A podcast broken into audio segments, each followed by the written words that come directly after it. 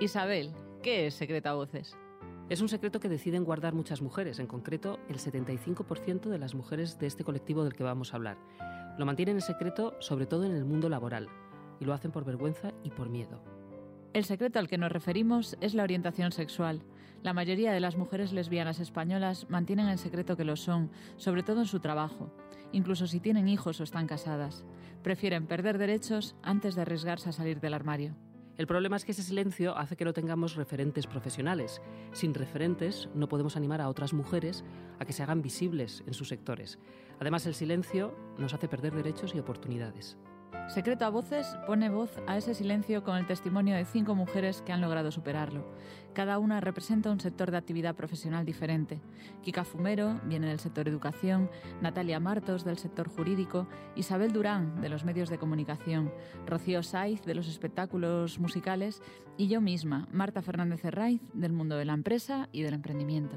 Las cinco vamos a tomarnos la voz y la palabra para contar en primera persona nuestro viaje desde ese silencio y esa negación hasta la libertad de ser nosotras mismas. Cada una contamos nuestra historia de superación desde experiencias muy diferentes. A través de la conversación conmigo van a dejar ver su vulnerabilidad, con la intención de ayudar a otras mujeres que están pasando por lo mismo. Con su testimonio quieren empoderar a las mujeres lesbianas para que se atrevan a dar el paso de ser visibles. Queremos romper el silencio para dejar claro que no hay nada que esconder y tampoco nada de lo que avergonzarnos. El secreto a voces que estás a punto de escuchar cuenta la historia de una mujer que descubrió el amor a los 11 años. De vivir aquel amor en secreto, ha pasado a ser profesora de instituto, activista, feminista y hoy está revolucionando el mundo de la educación con sus enseñanzas sobre la integración del LGTBI en las aulas.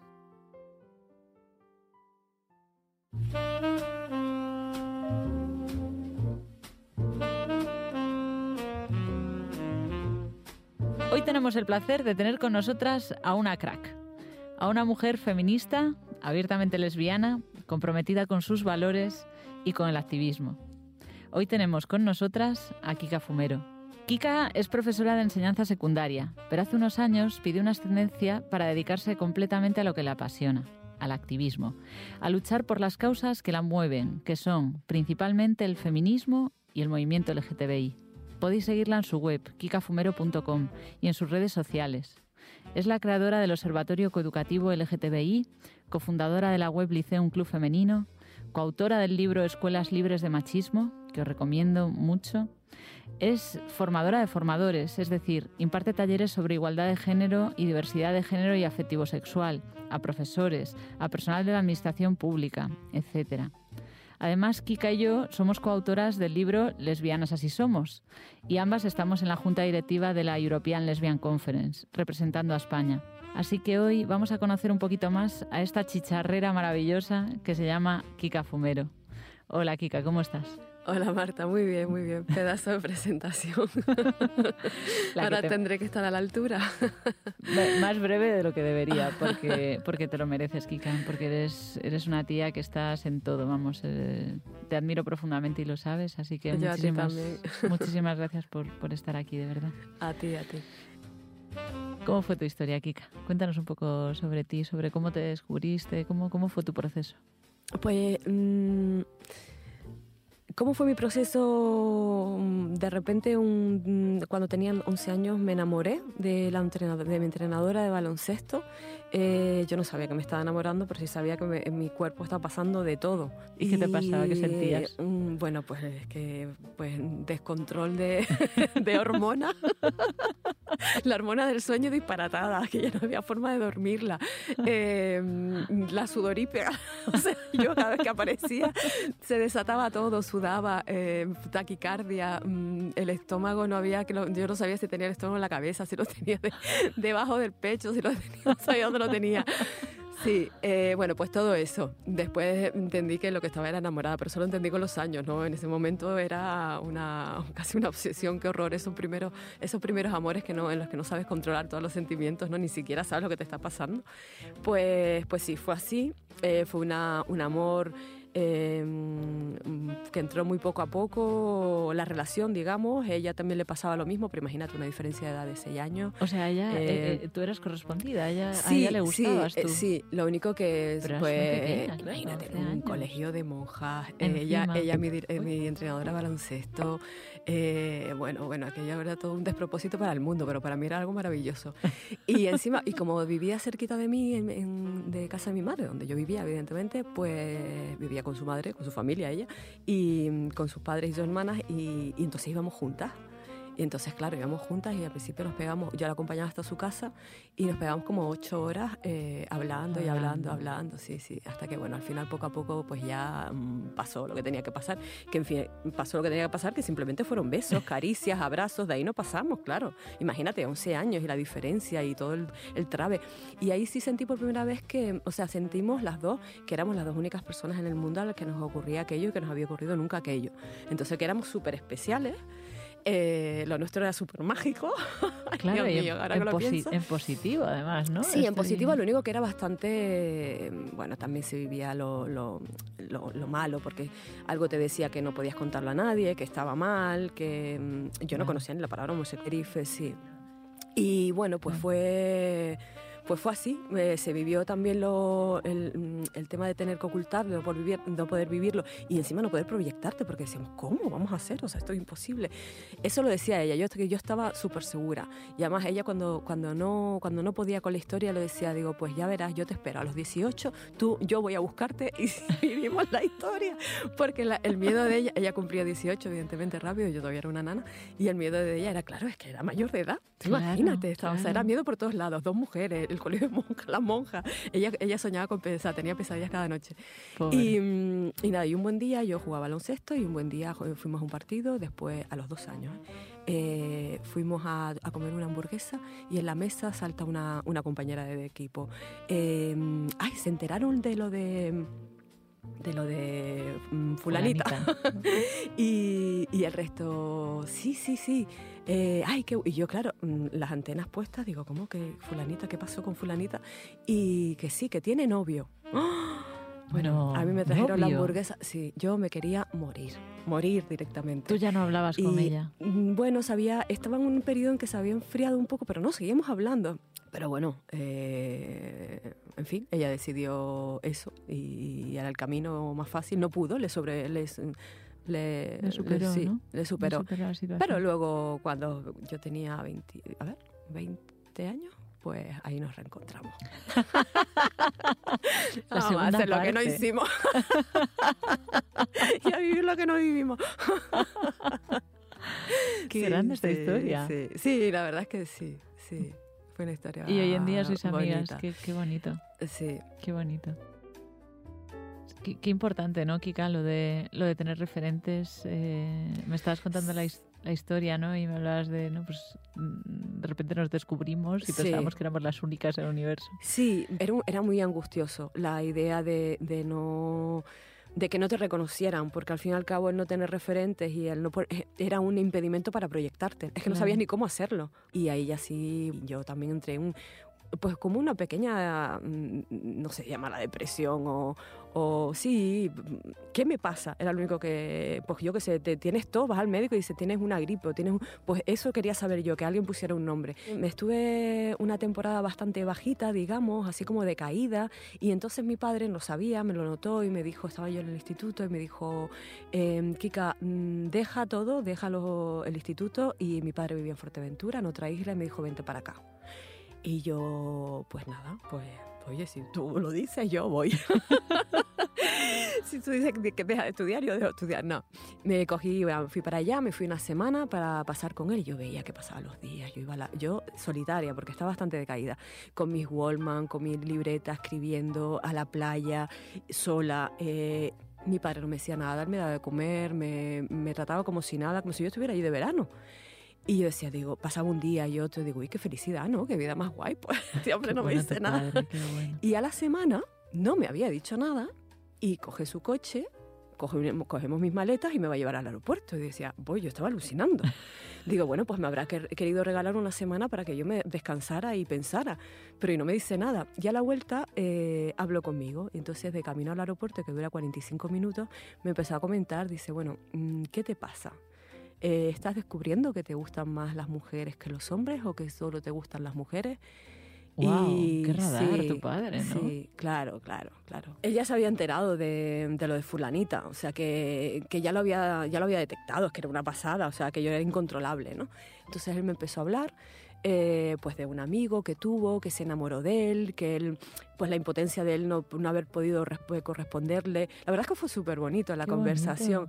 Sí, y, y, bueno, entonces me dijo en su día que yo lo que tenía que hacer era eh, estudiar, eh, sacarme una carrera, tener un trabajo propio para no depender de nadie y ser buena persona. Porque si dependía de alguien, si no estudiaba, no sacaba una carrera y dependía de alguien, eh, iba, me iban a criticar y me iban por ello. Y, si, y encima lesbiana, me decía, ¿no? Y sin embargo, si no dependía de nadie y era buena persona, eh, bueno, pues lo de lesbiana iba a pasar desapercibido él me dio el, mensaje y el, consejo que a mí me salvó la vida. La verdad es que yo me aferré a eso, yo aferré a unos estudios, a una carrera, a, ser independiente y autónoma siempre y a, y a intentar ser lo mejor buena persona eh, que podía, ¿no? Eh, bueno, la verdad es que fue un gran referente para ello. Menos mal, Kika, que, que tienes el padre que tienes y que reaccionó de esa manera y que te ayudó a ver la luz en un momento que tú veías oscuridad.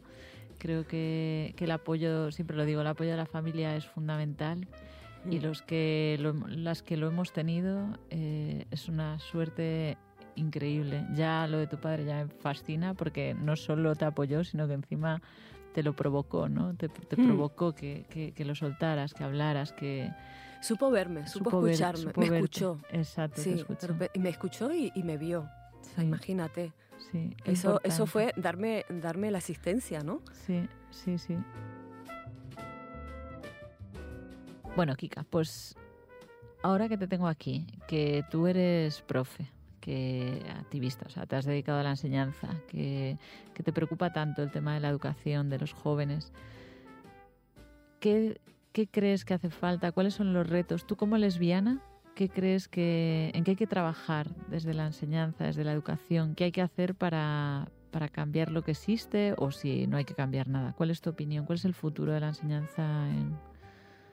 Yo creo que para empezar, eh, lo que el, eh, la diversidad debería ser transversal y debería formar parte de la, de, la formación de, de, todas y de todos en las universidades, de todas las carreras, además, porque es algo que nos atraviesa y es importante que se, que se visibilice. Entonces, la formación debería existir como, como, de manera transversal y, como, y si no, eh, por lo menos como asignaturas obligatorias troncales más y dentro de las oposiciones incluso debería estar eh, y en los centros, eso por parte del profesorado, es necesario eh, sensibilizar al profesorado, porque también hay profesorado LGBT, que siempre nos olvidamos de, este profesorado, vamos, de nosotras.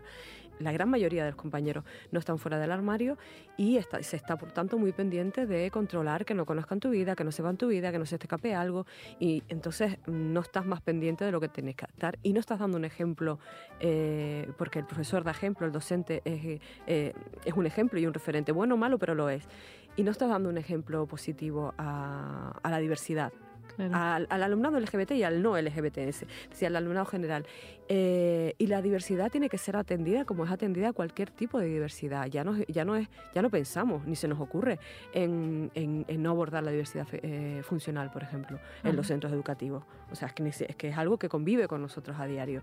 Entonces, de la misma manera, hay tantas diversidades, la cultural, eh, la religiosa, la de orientación sexual, las identidades de género, en fin, somos múltiples.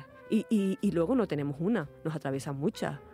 O sea, puede haber, eh, yo qué sé, una chica o un chico gitano, que sea gay, que a lo mejor tenga algún tipo de diversidad funcional.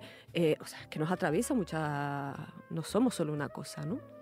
Vale, o sea que por lo que te estoy entendiendo, Kika, parece que tenemos que trabajar dentro de los centros educativos Primero con el profesorado, porque por lo que me estás diciendo y no me sorprende, me imagino que la gran mayoría, o bueno, muchas, eh, muchos profesores, muchas profesoras están armarizados y armarizadas ¿no? dentro de sus centros educativos. ¿no? Entonces, eso por ahí deberíamos empezar, por, por tratar de crear ambientes seguros para el personal educativo. Sí, yo creo que sí. Yo creo que se tiene que hacer desde arriba de la consejería, tiene que, que es simplemente verla por las leyes que tenemos, tampoco es pedir mucho más. Y porque sí, efectivamente el, profesorado, la gran mayoría del profesorado LGBT, bueno, el LGB, por lo, eh, sí, por lo menos, eh, y parte de la T eh, está en el armario y no quiere salir. Yo he tenido mm, experiencias, por ejemplo, una vez fui a, a llevar a cabo una actividad eh, en el marco de una semana de diversidad afectivo-sexual que celebramos en el instituto, un instituto bastante, bastante abierto incluso y bastante eh, inclusivo en este sentido. Y, en esta actividad pues necesitaba profesorado LGBT, LGBT que, que, se implicara. Y, evidentemente que se implicara desde ahí, desde que era, era profesorado LGBT, ¿no? Estaba, estamos trabajando la diversidad eh, afectivo-sexual y además yo lo necesitaba para, para crear referentes, de eso iba la actividad. Y entonces me acerqué, no quería que fuera yo, pues para, para, que el alumnado viera otro, a mí ya me tenían como referente, para crear otros referentes dentro del instituto y me acerqué a varios compañeros y compañeras que sabía... Mm, bueno, sabía y de alguno intuía que era eh, pues LGBT. Eh, bueno, y hubo muchos que se, que se enfadaron. Se enfadaron incluso que me acercaron, como a, más, a mí me molestó incluso que se enfadaran porque se los dije, digo, no sé por qué te enfadas. Una, porque si, si lo, eres, eh, o sea, eres gay, por ejemplo, y no quieres salir del armario, pues me, lo, me dices, mira, Kika, no, no quiero salir del armario y ya está. Pero enfadarte es como si yo te estuviera insultando. Entonces, en realidad, quien me está insultando eres tú a mí, porque me estás diciendo que la homosexualidad es algo negativo, ¿no? Sí, claro, entonces, eh, bueno, hubo algunos que se enfadaron y, no, al final tuve yo y otro compañero, que éramos los dos referentes que habíamos, tuvimos que hacer la actividad nosotros porque no conseguimos que, ninguno, y era un instituto eh, donde se podría haber creado una asociación de profesorado LGBT dentro, ¿eh? porque había, éramos bastantes, y no, no había manera, no. Entonces hay que empoderar, hay que empoderar al profesorado LGBT, sí. Porque además esa es la base, tenemos que crear referentes al, alumnado. Tenemos que dar a los chicos y a las chicas eh, referentes y que vean sus aulas, profesorado eh, gay, lesbianas, bisexuales, como, como ven el resto. O sea. Sí, claro, porque entiendo cómo, cómo vamos a enseñar diversidad a los alumnos, al alumnado, si, si resulta que las personas que están explicándoles la diversidad, ellos no, no están, no son libres, ¿no? Exacto. Hmm. Bueno, pues yo creo que hoy hemos conocido un poquito más a, a Kika Fumero, a esa, esa niña que descubrió muy pronto que algo le pasaba, que pensaba que era la única en el mundo y que vivió ese primer amor tan, tan bonito, ¿no? Y que, y que poco a poco pues se fue acercando a esta realidad con su padre abriéndole los ojos y despertando al mundo del activismo, ¿no? Y que hoy en día se ha convertido en una mujer que ha dejado lo que le apasionaba, que era dar clase, por dar clase, pero a mayores, ¿no? A, a, personas que pueden hacer que este mundo sea cada día un poquito mejor y más igualitario. Y, y que aparte es una tía comprometida con, con, la mujer, con las lesbianas, con el colectivo LGBTI y, y que lleva la visibilidad por bandera. Así que muchísimas gracias Kika por, por estar hoy aquí y gracias por dejarnos, por compartir con nosotras este rato y, dejarnos conocerte un poquito más. Bueno, compartir con Les Working siempre es un placer para mí. Me siento parte, evidentemente, de, del grupo y de la red. Y, y, gracias a ti siempre por estos ratitos. un placer, Kika. Igualmente. Secreto a Voces es un podcast creado por Les Working para el país. Presentado por Marta Fernández Herraiz, fundadora de Les Working. Y dirigido por Isabel Durán, directora y creadora de programas de entretenimiento. Tenemos la suerte de grabar en California Studios con Víctor Sainz, nuestro técnico de sonido favorito. Si quieres ponerte en contacto con nosotras, escríbenos a info.lesworking.com.